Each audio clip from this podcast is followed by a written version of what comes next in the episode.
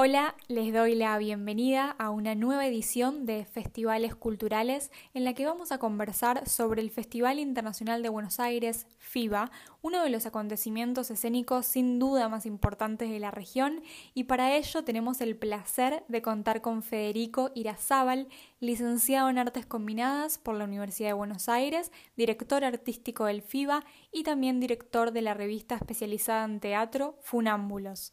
El FIBA se celebra anualmente desde el año 1997 y desde hace cuatro se realiza durante el verano, organizado por el Ministerio de Cultura de la Ciudad de Buenos Aires. Este año vamos a poder disfrutar de teatro, música, danza del 25 de febrero al 6 de marzo en más de 45 sedes entre salas y espacios culturales, sitios no convencionales y lugares al aire libre. En las propuestas tanto locales como internacionales se presentarán más de 1.100 artistas en escena en más de 275 eventos entre funciones y actividades. Ahora sí, le damos la bienvenida a nuestro invitado Federico Irazábal, con quien conversaremos sobre la próxima edición del festival.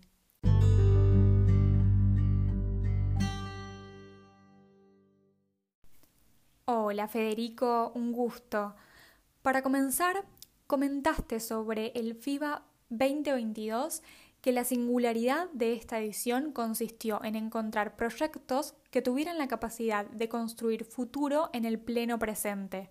¿De qué manera te parece que esa particularidad se desarrolla en las propuestas tanto locales como internacionales? Sí, esta idea de pensar el futuro, digo, sin pretensiones y sin nada excesivamente ambicioso, tiene, tiene mucho que ver con, con tratar de comprender qué fue lo que pasó en estos dos años cómo estos dos años a, todo el sector nos, obligó a reinventarnos, a repensarnos, a reformularnos nuestras prácticas creativas, nuestras prácticas de circulación, nuestras prácticas de exhibición.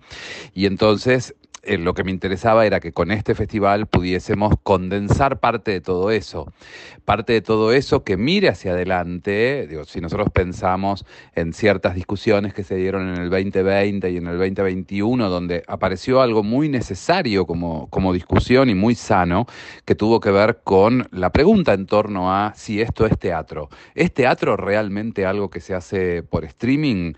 ¿Cuál es el, lo diría en términos claros, cuál es el grado cero del teatro? Es decir, ¿en, qué momento una práctica determinada deja de ser aquello que era en el momento en el que comienzan a cambiar sus partes constitutivas? ¿Qué, de todo lo que era definitorio del teatro se puede quitar sin que se pierda la noción de teatro? O, en todo caso, si se vuelve necesario redefinir la práctica teatral, que tal vez esa sea la respuesta que los artistas pretendan dar, o tal vez no. Por eso digo que no es un festival que con, con, ampulosidad pretende mirar el futuro, porque nadie sabe lo que va a ser el teatro del futuro.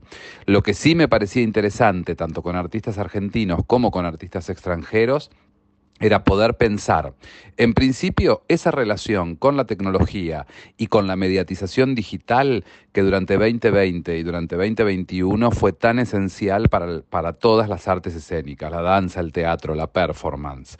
Bueno, ¿qué de esos elementos están en condiciones de quedar?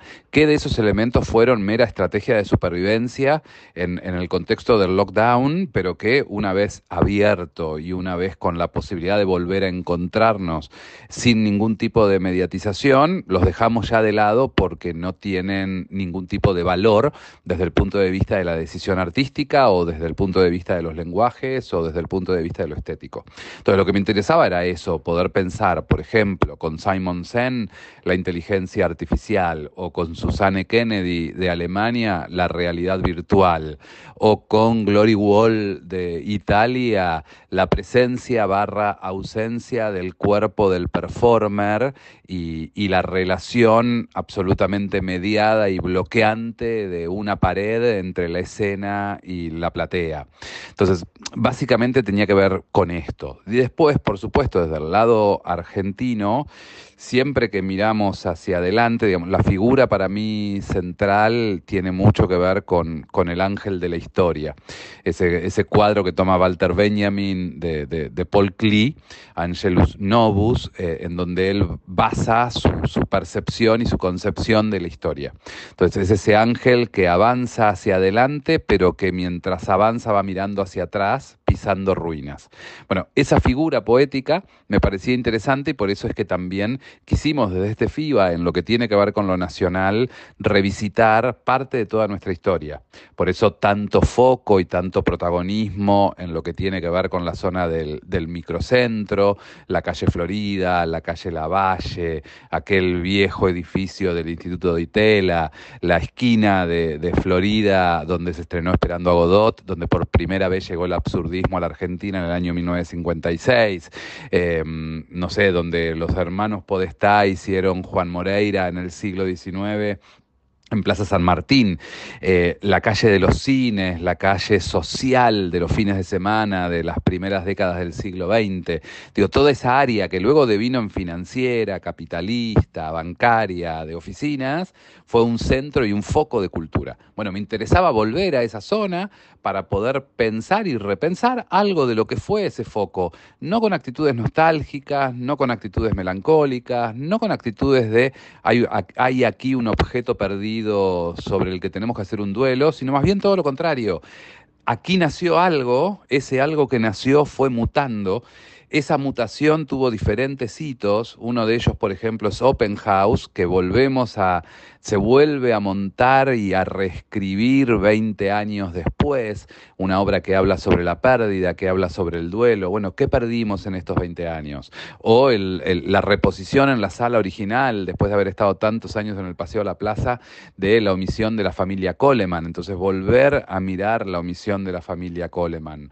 O reconstruir esos momentos importantes de la mano de Fernando Rubio, en donde empiezan las cosas importantes, en donde cada uno sabe cuál es ese momento de su propia historia que fue fundacional, que creó algo, que si bien es presente, es algo muy distinto de cómo ese presente se configuraba y se imaginaba cuando lo que hoy es pasado era presente, porque hubo un hecho, un acontecimiento, una situación que modificó a ese sujeto y lo hizo ser quien es hoy y le permite proyectar un futuro diferente del futuro que proyectaba en un tiempo pasado, cercano o lejano, eso va a ser indistinto en función de cada una de las historias. Por eso a mí me gusta decir que este es un FIBA que mira hacia adelante, pero observando el punto del que proviene. Esta nueva edición invita también a pensar la vinculación con la tecnología, la virtualidad y el cruce con las artes escénicas. ¿Podrías contarnos sobre esta línea de la programación con obras como Her Body Words, Su cuerpo como palabras, de Peggy Baker o propuestas de realidad virtual? En lo que tiene que ver con las propuestas más de formato híbrido, eh, donde lo analógico y lo digital están ahí en un, en un cruce, o si se quiere, lo, presencial y lo virtual eh, están ahí en un cruce muy, muy fuerte, para mí es fundamental eh, poder lograr la utilización de la tecnología para producir encuentros, cruces y también disrupciones. Ahí es donde, por ejemplo, el proyecto de Peggy de Canadá viene a, en, las pantallas del Met, en plena calle Corrientes, a ofrecer un proyecto que es un proyecto que juega con todo el imaginario FIBA, eh, donde aquel espectador que esté caminando por la calle Corrientes en el momento justo en el que en esas pantallas esté ese proyecto canadiense va a poder verlo. Pero si tiene ganas de completar la experiencia, va a tener que recurrir a su propia tecnología, va a tener que descargar un QR y por medio de su propio celular escuchar la música de eso que está ahí. Es decir, donde yo voy a tener que tomar una decisión como espectador. ¿Quiero quedarme con un fragmento de esa propuesta o quiero quedarme con el 100%? Quedarme con el 100% 100% implica reconocer e incorporar cierta zona de lo tecnológico que hoy forma parte constitutiva de la vida de un sinnúmero de generaciones menores a las mías. Entonces, para mí es una gran pregunta si voy a resistir o no voy a resistir, para decirlo en términos de Humberto Eco, si voy a ser un apocalíptico o un integrado. Yo no quiero ser un apocalíptico. Yo sé cuáles son los límites o puedo inferir en función de mi cultura y de mi generación y de mi ideología estética, cuáles son los límites de aquello que define al teatro o define a las artes escénicas.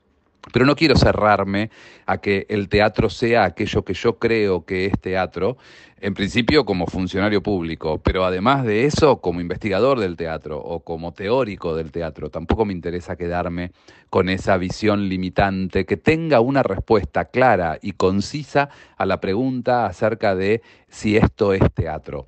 Yo no sé si es danza, si no es danza, si es cine que proyecta danza o no lo es, si es audiovisual o no lo es, no sé en qué escena entra. Lo que sí sé es que es un híbrido y que ese híbrido eh, implica, desde el punto de vista del presente más absoluto, una actitud por parte del espectador.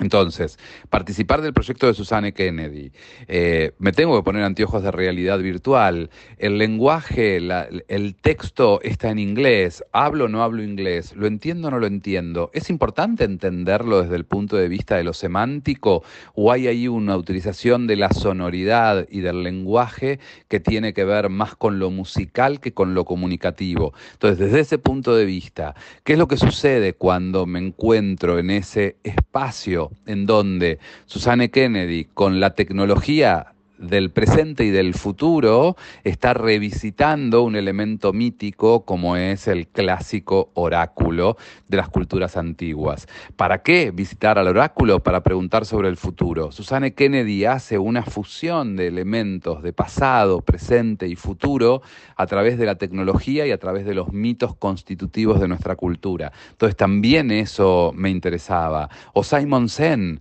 poder encontrarnos con una suerte de conferencia en donde Simon Sen cuenta su cuenta desde Suiza, desde una ciudad de Suiza, a un público que va a estar reunido en un teatro independiente de la ciudad de Buenos Aires, cuenta cómo fue la experiencia de crear su propio avatar. Un avatar a través de la inteligencia artificial que en determinado momento cobra autonomía y lleva adelante su propia vida. Lleva adelante su propia vida en términos del lugar, en el, el único lugar en el que este avatar puede vivir, que es el lenguaje pero en donde Simon Sen no controla lo que De Simon dice, lo que De Simon opina, lo que De Simon responde sobre las preguntas o el modo en el que De Simon se vincula con los espectadores que van a estar en Buenos Aires tomando contacto con él. ¿Es peligrosa la inteligencia artificial? ¿Es beneficiosa la inteligencia artificial? ¿Cuáles son los límites? Bueno, todo eso es lo que me interesaba pensar a través de los recursos tecnológicos que este FIBA, tecnológicos y virtuales que este FIBA lleva adelante. Por último, ¿cómo describirías la dinámica entre el festival y la ciudad, pensando también en aquellas propuestas que suceden en sitios no convencionales o al aire libre? De FIBA hemos hecho en estos últimos años lo que se conoce como un festival situado, que es algo que ha ocurrido en gran parte de los festivales del, mundo. Esto es una búsqueda que se viene haciendo desde hace ya muchos años y, FIBA está en esa sintonía. Eh, lo que diría es, la ciudad de Buenos Aires es claramente el marco en el cual este festival se hace y se desarrolla, pero además de ser el marco, es también el objeto.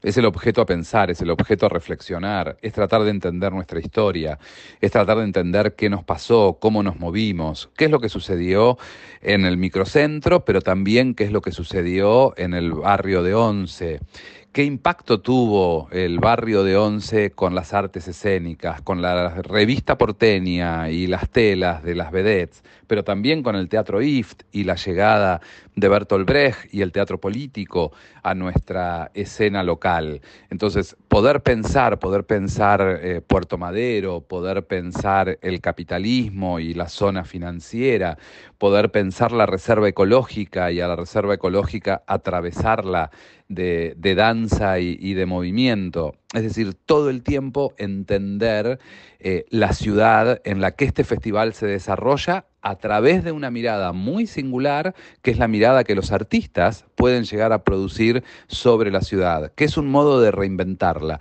que es un modo de reinventarla de manera muy diferente para aquel espectador que está habituado a ir al teatro, encontrarse con una experiencia que es diferente de la habitual, pero también para aquel ciudadano que habita y que recorre la ciudad de Buenos Aires, es encontrarse con una ciudad que por 10 días va a estar intervenida por un grupo de personas que tienen una capacidad de mirarla desde un lugar diferente a los hábitos que cotidianamente hemos ido desarrollando.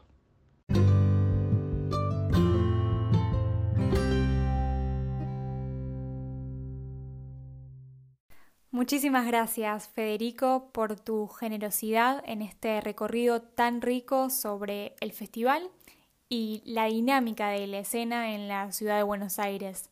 Para quienes quieran conocer en detalle la programación, pueden ingresar en vivamoscultura.buenosaires.gov.ar.